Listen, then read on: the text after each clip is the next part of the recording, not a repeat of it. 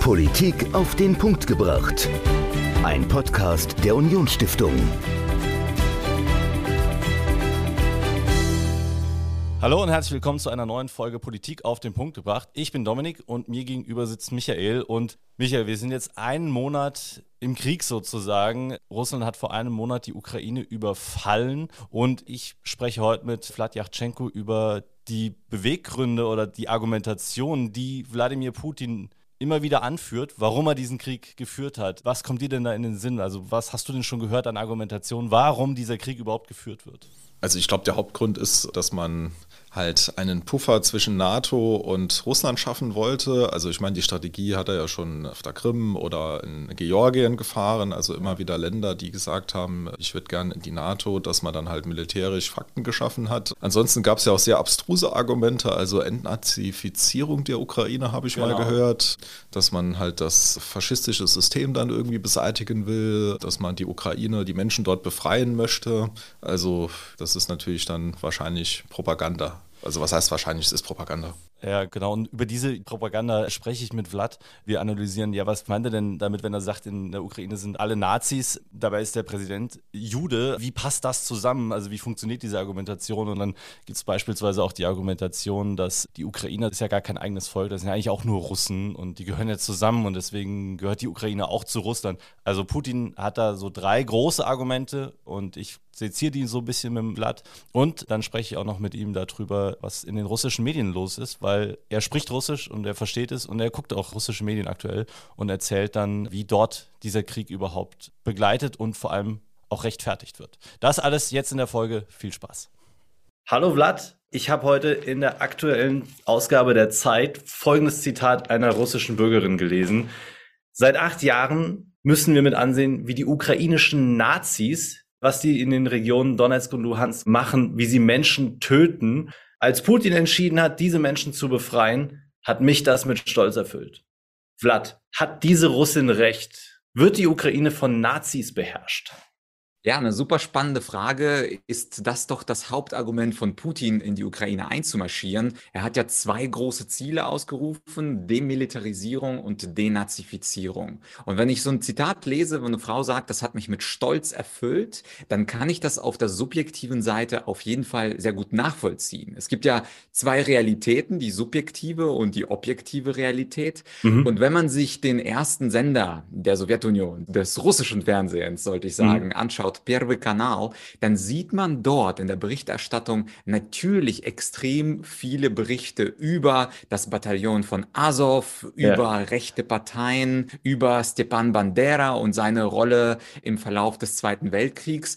Und diese Frau, die konsumiert natürlich russische Nachrichten und es ist so eine Art geschlossener Dialog. Es wird also nur aus russischer Sicht berichtet. Und wenn man nur diese Nachrichten konsumiert, kann ich mir sehr gut vorstellen, dass diese Frau sagt, also ich bin voll Stolz erfüllt, dass man endlich mal die Ukraine von Nazis befreit. Aber gleichzeitig ist ja auch immer die Frage, was stimmt denn jetzt? Weil der Westen sagt ja, ja. nee, das sind ganz wenige Nazis, keine Nazis. Und Putin, inklusive Sender, sagen, da sind ganz, ganz viele Nazis. Und ich habe ja selbst, wie du weißt, Politik studiert und ich gucke mir dann einfach die letzte Präsidentschaftswahl an, weil das ist ja eine objektive Zahl, wie viel Prozent die Nazi-Parteien bekommen haben. Ja. Also öffne ich die Zahlen. Und das war für mich echt spannend. Willst du mal raten, wie viel Prozent die Nazis bei der letzten Parlamentswahl bekommen haben 2019? Also in genauen Prozentzahlen weiß ich es tatsächlich nicht, aber ich weiß, dass es keine Partei ins Parlament geschafft hat, die ganz, ganz weit rechts steht, die Nazi-Partei ist. Ja, absolut richtig. Also in der Ukraine gibt es auch diese 5%-Hürde. Wenn mhm. du also unter 5% Stimmen hast, kommst du nicht in die Partei.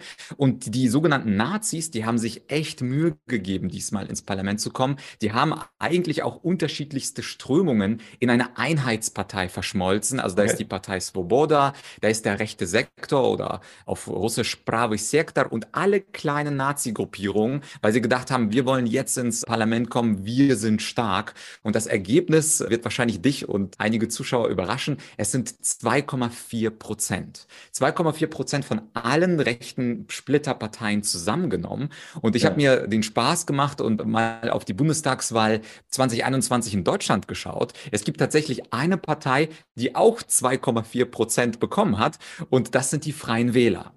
Die Freien Wähler haben genauso viel wie die Einheitspartei oder Svoboda-Partei in der Ukraine. Und es ist dann ungefähr so, als würde man sagen, in Deutschland herrschen die Freien Wähler und wir müssen Deutschland von der Ideologie und von der Gewalt der Freien Wähler befreien.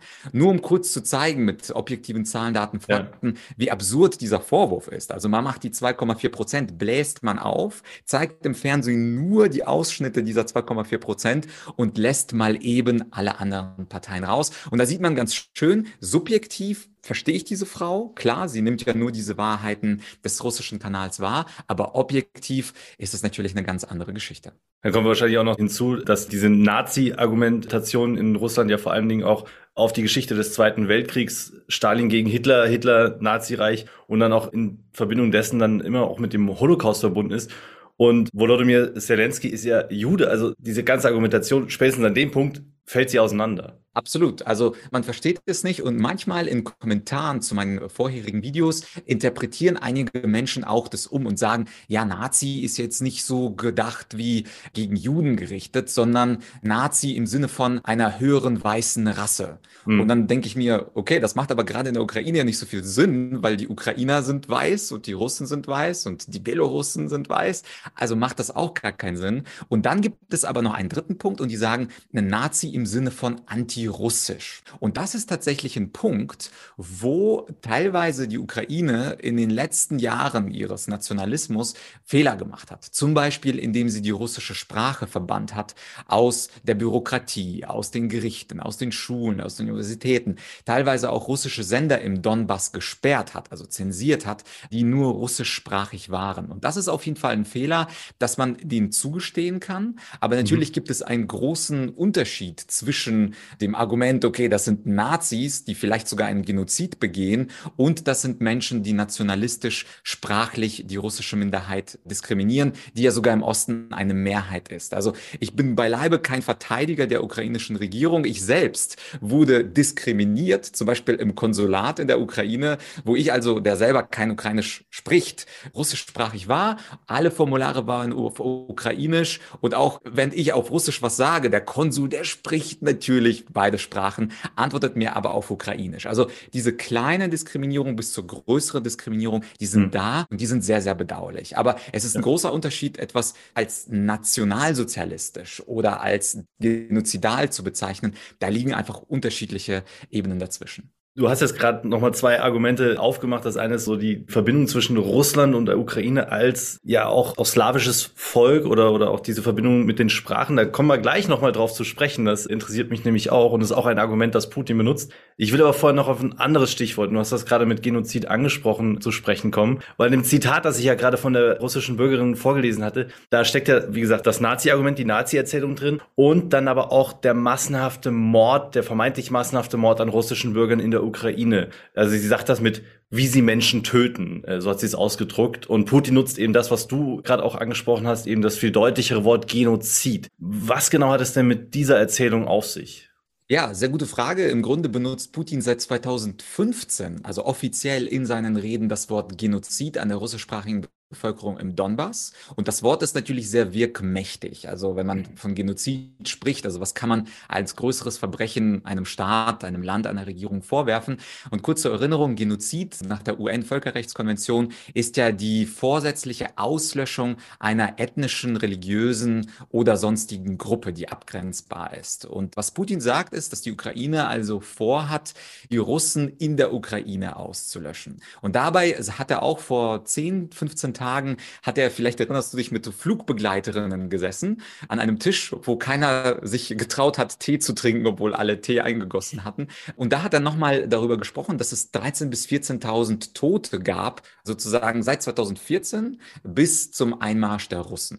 Und interessanterweise ist diese Zahl 13.000, 14.000 sogar international von Beobachtern bestätigt. Aber okay. was Putin nicht dazu sagt, ist, wo denn die Toten und wie sie verteilt wurden. Und ungefähr ungefähr sind es nach Recherchen und auch nach der Beobachtermission der OSZE circa 5000 ukrainische Soldaten, die in diesem Stellungskrieg an der Kontaktlinie gestorben sind, ungefähr 5000 russische Soldaten oder eben Separatisten, die durch Russland gefördert werden und ungefähr dann 2.000 bis 3.000 Zivilisten. Das bedeutet also, wenn man vom Genozid spricht, dann gibt es ja eine übermächtige Gruppe, die eine kleine Gruppe vernichten möchte. Und hier haben wir einfach einen typischen Stellungskrieg. Du bist ja auch im Saarland, du kennst es ja besser als ich. Also dieser Stellungskrieg, du hast eine Kontaktlinie, da bewegt sich nicht viel. Und diese Idee des Genozids ist natürlich eine komplette Verzerrung der Realität. Es ist ein ganz normaler Territorialkampf, wo ja. auf beiden Seiten es zu Toten kommt, wo auf beiden Seiten aus Versehen Schulen und Kindergärten bombardiert werden. Und Putin ist natürlich clever. Er sagt die richtige Zahl, 13.000 bis 14.000 Tote, aber er sagt nichts über die Verteilung. Und das finde ich besonders, also ich, du kennst mich, ich bin ja auch Experte für schwarze Rhetorik. Das ist natürlich die klassische halbe Wahrheit. Also man sagt die halbe Wahrheit, 13.000, 14.000 Tote seit 2014 bis 2022 richtig. Aber die zweite Hälfte, dass es einfach ein Territorialkonflikt ist und mit Genozid nichts zu tun hat, ist natürlich auch klar. Und vielleicht noch ein letzter Hinweis. Es ist allein schon so ein logischer Fehler von Genozid zu sprechen, weil alle wissen ja, dass die Donbass-Region eben nicht mehr zur Ukraine de facto gehört, weil dort russische Armee die Gebiete kontrolliert und die Separatisten. Das bedeutet, wenn man sagt Genozid, dann müsste man ja voraussetzen, die ukrainische Armee geht in den Raum rein und bringt alle um.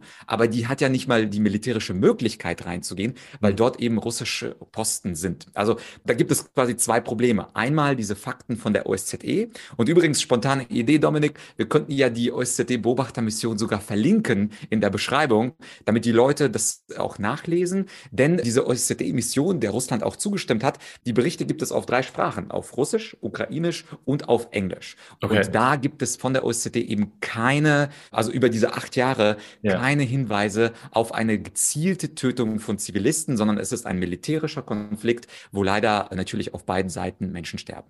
Spannend, also auch ein krasses Argument, finde ich. Und dann gibt's ja noch das dritte Argument, über das wir vorhin schon mal so ein bisschen gesprochen hatten, mit dem Putin immer wieder um die Ecke kommt, dass die Ukraine ja eigentlich ja doch zu Russland gehört. Also die Ukrainer und auch du als Ukrainer, du bist ja eigentlich auch ein Russe, genauer gesagt ein Kleinrusse. Würdest du das genauso auch unterschreiben, dass du ein Kleinrusse bist? Ja, also der Begriff Kleinrusse ist natürlich nicht super nett. Ich glaube, du wärst auch ein bisschen beleidigt, wenn man dich Kleindeutscher nennt, weil du aus dem kleinen Saarland kommst. Da sieht man ein wenig, dass historisch die russische Überlegenheit natürlich tradiert wird. Also Kleinrussland und das großartige Russland, das sind natürlich wertende Begriffe. Aber diese Idee, dass das ukrainische Volk eigentlich kein eigenes Volk ist, ist besonders deswegen interessant, weil Russland in seinen eigenen Ausführungen selber sagt, dass die Ukraine als Staat, als Nation von Lenin gegründet wurde, und zwar nach dem Bürgerkrieg, wo man ihr den Status der ukrainischen sowjetischen sozialistischen Republik zugestanden hat. Und das ist für mich so ein kleiner innerer Widerspruch von Putin. Einerseits sagt er, es ist keine Ethnie, andererseits sagt er, Lenin selbst, also der Begründer der Sowjetunion, hat den Ukrainern ein eigenes Territorium, ein eigenes Volksdasein zugestanden. Und das Zweite, was Putin leider vergisst, natürlich ist die Geschichte des ukrainischen Volkes beginnt nicht 1917 oder 1923, sondern sie beginnt viel früher, vor Hunderten von Jahren genauer gesagt. Es gab ja, vielleicht hat das der eine oder andere gehört, die Kiewer Rus und die ist entstanden im 8., 9., 10. Jahrhundert, also vor 1000 Jahren und sie hieß Kiewer Rus, weil das Großfürstentum in Kiew das Zentrum dieser kulturellen Macht war in dem 9. und 10. Jahrhundert. Und das ist, glaube ich, ein großes Problem für Putin, anzuerkennen, dass die Ursprünge der ukrainisch-russischen Geschichte sogar im Zentrum in Kiew waren. Und da gab es auch sehr schöne Malerei aus Kiew, wo also die Kirchen in Kiew gemalt wurden aus dem 9. und 10. Jahrhundert, während Moskau kompletter dunkler Wald war. Und das ist ganz schwierig natürlich für die Großrussen zu ertragen, dass quasi im gleichen Jahrhundert Kiew ein Großfürstentum war mit vielen Kathedralen, ja. während Moskau noch gar nicht bestanden hat. Und es gibt manche ukrainische Historiker, die ein bisschen frech sind und sagen, naja, im Grunde ist Russland das Kleinrussland, weil mhm. sie sind von uns abgeleitet. Wir waren das kulturelle Zentrum, auch die orthodoxe Kirche hatte ihr Zentrum und die politische Elite hatte ihr Zentrum eben in Kiew. Und ich glaube, das ist so ein bisschen das Problem für Putin, dass er sagt, naja, also unser historischer Ursprung ist in Kiew, deswegen müssen wir uns das zurückholen. Aber die ukrainischen Historiker sind da wirklich frech und sagen, klar, geografisch ist Russland groß, aber historisch betrachtet wäre Kleinrussland Moskau und Großrussland Kiew. Ich finde die Geschichte auch super spannend, Ukraines und auch Russlands. Und ich glaube, wenn man aber dieser Logik folgt und versucht zurückzuverfolgen, wo so die Ursprünge auch dieser Kiewer Rus dann sind, dann landet man ja irgendwann bei den Schweden und Dänen und den Varäger-Wikingern, die dann Handel zwischen der Ostsee und dem Schwarzen Meer, also das, was dann Konstantinopel damals noch war, getrieben haben. Also da landet man dann irgendwann bei den Wikingern und müsste sagen, naja, eigentlich liegen die historischen Ursprünge Russlands bei den Wikingern und dann hört es ja irgendwann völlig auf. Also diese historischen Argumentationen sind immer, ja, sind immer sehr schwammig und schwierig und jeder sucht sich dann immer so seinen Punkt raus, den er gerne hätte. Also, aber ich finde die Argumentation ist halt, die widerspricht sich ja dann auch trotzdem irgendwo dann mit Sachen, ja, das sind ja alles Nazis und die sind gegen die Russen und also er widerspricht sich dann mit, wenn man nur diese drei Argumentationen nimmt, die Ukraine sind von Nazis beherrscht, betreiben Genozid an den Russen, sind aber eigentlich selbst Russen, widersprechen sich ja auch untereinander vollkommen. Also es ist sehr, sehr absurd und verrückt, was er da alles an Argumentation nimmt. Und dann sieht man auch, finde ich zumindest, dass er eigentlich gar keine Begründung hat für diesen Krieg. Und das wäre meine nächste Frage er spricht dann ja auch immer wieder davon, dass Russland sich bedroht fühlt und dass die Ukraine eine Bedrohung für Russland darstellt. Aber wovon fühlt er sich denn genau bedroht oder wovon fühlt Russland sich bedroht? Ja, super gute Frage. Ich würde die auf zwei Ebenen beantworten. Das eine ist, was Putin sagt und das andere ist, was er wahrscheinlich im Kopf hat. Das ist ja bei, häufig bei Diktatoren nicht immer das Gleiche, was sie sagen und was sie denken. Also was Putin sagt, ist, dass die Ukraine seit Jahren zu einem sogenannten Anti-Russland vom Westen gemacht wird. Also die ukrainische Bevölkerung ist so ein bisschen wie die Marionette der USA und der NATO und es gibt Trainings mit der NATO, es gibt Waffenlieferungen, an die Ukrainer und die Ukraine soll das Bollwerk gegen Russland sein. Und von diesem Anti-Russland, sagt er, fühlt er sich bedroht und letztlich natürlich auch durch die USA und die dahinterstehende NATO. Und interessant an dieser Argumentation ist ja, dass es eher absurd ist, dass die Ukraine ein Land angreifen möchte, was Atomwaffen hat. Also die Ukraine hat ja in den 90er Jahren alle Atomwaffen abgegeben. Vielleicht könnte man sagen, leider aus heutiger Sicht. Aber es wäre heutzutage ja undenkbar, denkbar, dass eine kleine Ukraine das große Russland angreift. Und hier ist aber diese zweite Ebene, glaube ich, besonders interessant. Und zwar, Putin ist ja ein imperialistischer Zar. Und natürlich möchte er in die Geschichte eingehen als der Wiedervereiniger dieses Urvolkes von Belorussen, also Weißrussen, von den Ukrainern und von Russen. Und sein eigentlicher Zweck oder sein eigentliches Problem, das hatten wir ja kurz berührt mit der Kiewer Russ, ist, Russland ist, so wie ich es wahrnehme, der einzige Staat, oder die einzige Großmacht in der Welt, dessen historischer Ursprung nicht auf eigenem Territorium liegt. Und das muss man sich einmal kurz vorstellen, wenn man eine Großmacht sein will in der Welt und dein historischer Ursprung ist nicht in deinem Land, ist nicht in Moskau, sondern ist eben in Kiew, wie wir gerade besprochen haben, macht das natürlich was mit deinem eigenen Selbstbewusstsein. Weil wie kannst du dann der Meister der Welt sein oder zumindest Eurasiens, wenn du nicht einmal dein historisches Zentrum kontrollieren kannst? Und hier ist also diese verdeckte Motivation von Putin da, dass er eine extreme Angst hat, Ukraine zu verlieren. Und eine Parallele dazu ist übrigens, weil wir kurz über die Ukraine gesprochen haben, ist Stalin. Stalin hatte in mehreren Briefen an seine Jünger und an seine Ministerien und so weiter kommuniziert, dass er eine große Angst hat, die Ukraine zu verlieren in den 30er Jahren. Und Stichwort Genozid, es gab ja auch diesen schlimmen Galadomor oder Holodomor, ja. wo dann zwischen drei und acht Millionen Ukrainern gestorben sind. Übrigens in der Geschichte sehr umstritten, ob das eine gezielte Tötung oder ein Genozid oder ein Aushungern oder die Folge der Kollektivierung ist. Also wenn es die Leute interessiert, könnten wir dazu nochmal eine Sonderfolge machen. Das ist in der Geschichte eine extrem umstrittene Sache. Aber diese Angst von Stalin, die Ukraine zu verlieren, aufgrund der Aufstände der Bauern in der Ukraine, die ihr Korn nicht abgeben wollten, die zieht sich sozusagen über die Jahrzehnte durch. Und mhm. natürlich ist für Putin die Abkapselung der Ukraine 92 die Unabhängigkeit ein großes, großes Problem. Und wenn man das sozusagen versteht, dann ist diese Rhetorik, diese schwarze Rhetorik mit Anti-Russland, Marionette, das ist das, was vorgeschoben wird. Aber wenn er geopolitisch zur Großmacht werden will, kann er aus historischen Gründen nicht die Ukraine ziehen lassen. Und das muss man eben verstehen, dass die Ursprünge, und das weiß Putin auch, eben nicht in Russland liegen, sondern in Kiew. Ich glaube, wenn ich das noch kurz ergänzen darf, mir ist das gerade nochmal eingefallen. Ich habe einen fantastischen anderen Podcast gehört, der die komplette russische Revolution durchgeht. Also wirklich von den ersten Anfängen noch im Zarenreich bis dann zur Machtergreifung im Bürgerkrieg. Und ich meine mich zu erinnern, dass dann gegen Ende des Ersten Weltkrieges das junge Sowjetunion Verhandlungen geführt hat mit den Mittelmächten. Und dann wurde die Ukraine, glaube ich, schon abgetreten an die Mittelmächte. Und das war aber ein riesiger Rückschlag für, ja, für damals Russland, weil Ukraine war die Kornkammer Russlands. Also die haben damit massiv an Nahrung verloren und hatten deswegen halt auch immer ein großes Interesse, das wieder so ein bisschen für sich einzunehmen, was sie dann im Bürgerkrieg auch geschafft haben. Also das ist damals schon auch ein wichtiges Element gewesen, dass die Ukraine gerade in, in Sachen Korn und, und Weizen als Weizenlieferant sehr, sehr wichtig war. Das ist wahrscheinlich dann heute auch noch. Also ich bin auch mal gespannt, wenn der Krieg jetzt noch länger geht, wie sich das auch auf die Nahrungsversorgung weltweit auch auswirken wird. Gibt es ja auch schon Prognosen, dass wir dann große Hungersnöte in Afrika sehen werden demnächst. Also da ist die Ukraine sehr, sehr wichtig. Aber kommen wir nochmal zu einem anderen Thema.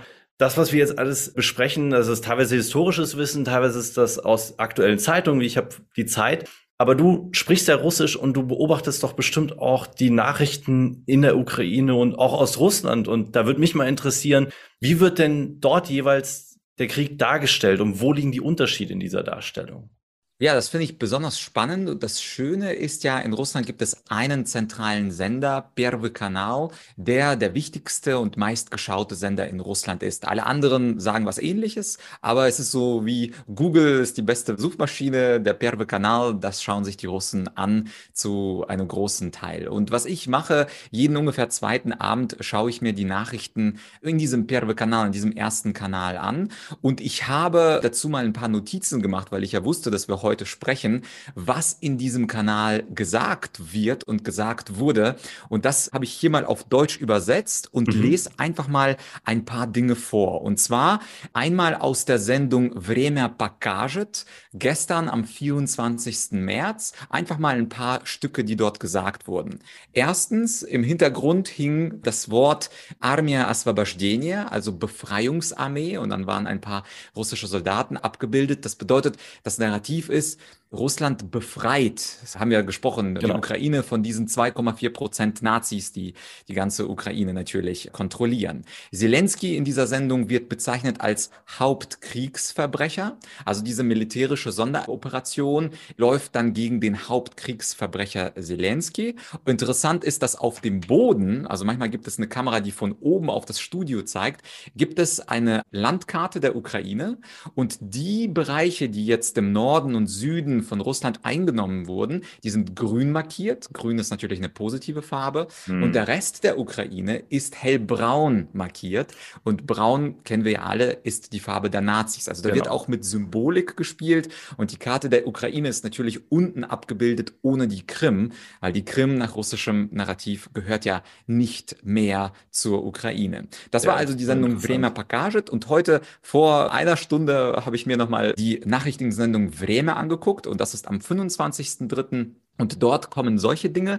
Also erste Nachricht, Donetsk wird von der ukrainischen Armee beschossen. Zweitens, die Evakuierung von Mariupol äh, läuft voran, aber die Nationalisten, die ukrainischen Nationalisten lassen keine Flucht zu. Drittens, es gibt neue Beweise dafür, dass die Ukraine im Februar die Territorien von Russland angreifen wollen. Und dann kommen so Schwarz-Weiß-Bilder mit irgendwelchen roten Punkten und Wegen, die quasi vermutlich vor paar Stunden ausgedruckt wurden, also nicht super professionell gemacht. Und einige Menschen werden dann interviewt, die sagen, ja, ja, genau, wir können bestätigen, dass die Ukraine uns bald angreifen wollen. Vierte Nachricht ist, Lavrov, der Außenminister mhm. Russlands, spricht mit dem Präsidenten Abhasiens. Und das ist besonders für Deutsche oder für den Westen so spannend. So, Präsident Abhasiens? Was ist Abhasien? Zur Erinnerung, 2008 hat ja Russland Georgien zugebombt und hat dann zwei Teilrepubliken, so wie Lugansk und Donetsk, unter anderem Abhasien ja. und Südossetien für unabhängig erklärt. Und da gibt es jetzt einen Präsidenten. Also das muss man sich erstmal reindenken in das russische Narrativ. Und die letzte Nachricht ist, der Westen unterstützt die Neonazis in der Ukraine und Neonazis aus aller Welt werden von Zelensky angeworben, damit sie für die Nazis in der Ukraine kämpfen. Und diese Berichte hast du sicherlich auch gelesen, also dass einige Deutsche sich aufmachen, ja. einige Amerikaner, einige Finnen, einige Schweden, also Einzelpersonen, die in die Ukraine gehen, um gegen Putin zu kämpfen und für die Unabhängigkeit der Ukraine. Aber Russland porträtiert das so, dass die Ukraine sozusagen das Sammelsurium für radikale Nazis aus der ganzen Welt ist. Und ja. wenn man das jetzt mal unkommentiert da lässt, dann ist das natürlich, was gesagt wird bei Vremya oder Vremya Pakajet, das sind komplett andere Geschichten, die dort erzählt werden. Und da komme ich nochmal zurück auf das, was du ganz zu Anfang des Interviews gesagt hast, wo die Frau mit Stolz erfüllt ist, dass Russland jetzt einmarschiert ist. Natürlich, wenn man diese Geschichten liest und hört und keine parallele Meinung zu Gesicht bekommt oder zu Ohren bekommt, dann ist es für mich schon verständlich, dass subjektiv einige Menschen dieser russischen Realität des Staatsfernsehens glauben. Und besonders bitter war für mich, wo am Tag der Invasion der einzig noch verbliebene Kanal Dost, der sozusagen über den Krieg berichten wollte, seine Tätigkeit aufgegeben hat, auch auf YouTube, wurde einfach verboten, beziehungsweise sie mussten ja 15 Jahre Knast befürchten. Und mittlerweile ist quasi der letzte Online-Kanal vom Sender gegangen, sodass man heutzutage als russischer Mensch gar keine Möglichkeit hat, alternative Meinungen zu hören. Und das ist nochmal diese Wichtigkeit der Propaganda. Also standen quasi damals Adolf Hitler in den Anfängen Radio- und Fernsehmaterialien zu, ist es heute eine sehr, sehr perfide und auch eine sehr, sehr durchdachte Propaganda, wo Professoren von der MGIMO, also von der oder MGU, von großen Moskauer, St. Petersburger Universitäten dieses Narrativ verbreiten. Also Männer in Anzügen, Männer in Hemden, Männer mit Krawatten. Und wenn die dann das Gleiche verbreiten, was Putin fast wortwörtlich gesagt hat, ist es super schwer, als normaler Bürger, der diesen Kanal schaut, eine alternative Meinung sich überhaupt im Kopf zu bilden. Das ist verrückt, aber das würde mich jetzt tatsächlich auch zu meiner Abschlussfrage bringen.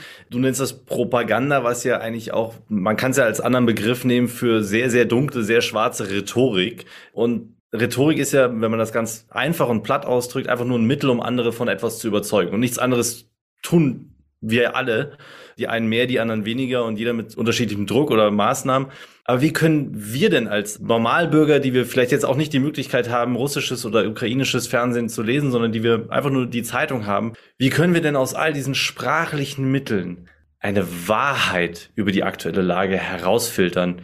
Geht das überhaupt? Ja, eine super schwierige Frage zum Schluss, Dominik. Wie findet man die Wahrheit? Ich glaube, am nächsten kann man der Wahrheit durch Zahlen, Daten, Fakten kommen und zusätzlich noch sich fragen, welche Quelle bemühe ich denn, um Zahlen, Daten, Fakten zu bekommen?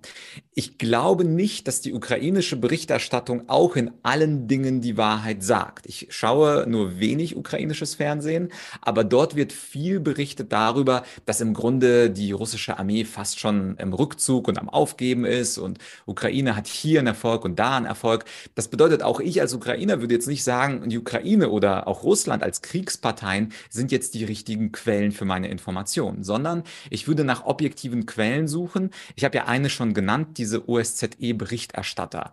Ja. Das ist die Organisation für Sicherheit und Zusammenarbeit in Europa und die ist natürlich international. Beobachter gibt es aus unterschiedlichen Ländern. Von Russland auch wurde zugestimmt, dass sie auch auf beiden Seiten der Kontaktlinie beobachten beobachten oder das Internationale Rote Kreuz. Also ich würde mich auf jeden Fall, auch beim Thema Corona übrigens, also das gilt ja im Grunde für alle strittigen oder Flüchtlingskrise, Themen, dass ich mich nicht aus den Quellen informiere, wo die Konfliktparteien oder ganz besondere Interessen drin sind. Und zum Zweiten würde ich versuchen, die Zahlen, Daten, Fakten rauszufiltern, die uns zugänglich sind und die etwas über die Situation sagen. Also nochmal kurz zurück zum Argument der Neonazis Natürlich wird keiner von uns jetzt in die Ukraine gehen, nach äh, Lviv und nach Kharkiv und nach Kiew und nochmal irgendwie alle Leute mal im Straßenumfrage, bist du Nazi, bist du Nazi, bist du Nazi. Aber zum Beispiel diese Idee, dass man zur Präsidentschaftswahl zurückschaut und sich fragt, okay, also wenn ich zum Beispiel herausfinden würde, wie groß ist die NPD, ja, in Deutschland, was würde ich dann machen als Journalist oder als Bürger? Ich würde mir einfach die Wahlergebnisse angucken. Oder wenn ich wissen will, wie groß ist die Basis, wie groß ist die FDP, wie groß groß ist die AfD. Ich gucke einfach auf diese Ergebnisse. Und was Besseres steht uns ja nicht zur Verfügung. Also irgendwelche Ergebnisse oder neutrale Quellen. Aber natürlich, die letzte Wahrheit werden wir leider nicht erfahren, weil wir sind nicht auf dem Feld, nicht in diesem Kriegsgebiet. Aber ich würde trotzdem diese zwei allgemeinen Tipps für alle Themen mitgeben. Erstens, sich nicht aus der Quelle informieren, die ein ganz besonderes Interesse hat. Also zum Beispiel im Fall von Russland, Russia Today wäre wahrscheinlich jetzt nicht die beste Quelle. Und zweitens versuchen, sich auf neutrale Zahlen zu berufen, die von einer neutralen Quelle stammen, wie zum Beispiel von der OSZE oder vom Hohen Kommissar für Menschenrechte der Vereinten Nationen, aber möglicherweise nicht unbedingt der NATO, weil ja die NATO wahrscheinlich auch bestimmte Kriegsinteressen hat. Es ist also schwer, aber es ist gut zu erkennen, wenn man es zumindest versucht, kann man der Wahrheit ein Stückchen näher kommen und damit wäre schon viel gewonnen bleibt mir nichts anderes übrig, als vielen Dank zu sagen für das Gespräch. Es war super interessant, vor allem dein Einblick in die russischen Medien und wir werden leider beobachten, wie es weitergeht und hoffen, dass alles bald vorbei ist und gut ausgeht. Wladjachchenko im Gespräch mit mir über die Argumente, die Wladimir Putin anführt, warum er den Krieg gegen die Ukraine führt. Und in der übernächsten Woche kommen wir live aus Serbien, denn wir machen eine Exkursion mit der Union Stiftung und jungen Menschen hier aus dem Saarland nach Serbien, nach Belgrad. Michael, worauf freust du dich am meisten bei dieser Reise, die ja, ja sicherlich sehr, sehr spannend wird? Also ich freue mich am meisten darauf, eine Stadt oder ein Land kennenzulernen, wo ich noch nie war. Also mhm. ich war noch nie in Serbien. Ich auch nicht. Ja, ich freue mich auch auf die vielen Gespräche. Also wir haben ja spannende Gesprächspartner, wir treffen viele Menschen, auch viele junge Menschen und ich bin einfach gespannt, wie auch die politische Stimmung dort ist. Also wie sieht man Europa, mhm. auch im Hinblick auf den Krieg in der Ukraine. Also das wird auf jeden Fall eine sehr, sehr spannende Exkursion. Genau, und wir sind dann eine Woche oder fast eine Woche lang in Serbien, in Belgrad und Novi Sad, der Kulturhauptstadt in Serbien. Und ja, wir werden dann von dort berichten und wir gucken mal, welche spannenden Interviewpartner wir euch präsentieren können. Also übernächste Woche unser Podcast aus Serbien. Bis dahin, macht's gut. Ciao. Politik auf den Punkt gebracht. Ein Podcast der Unionsstiftung.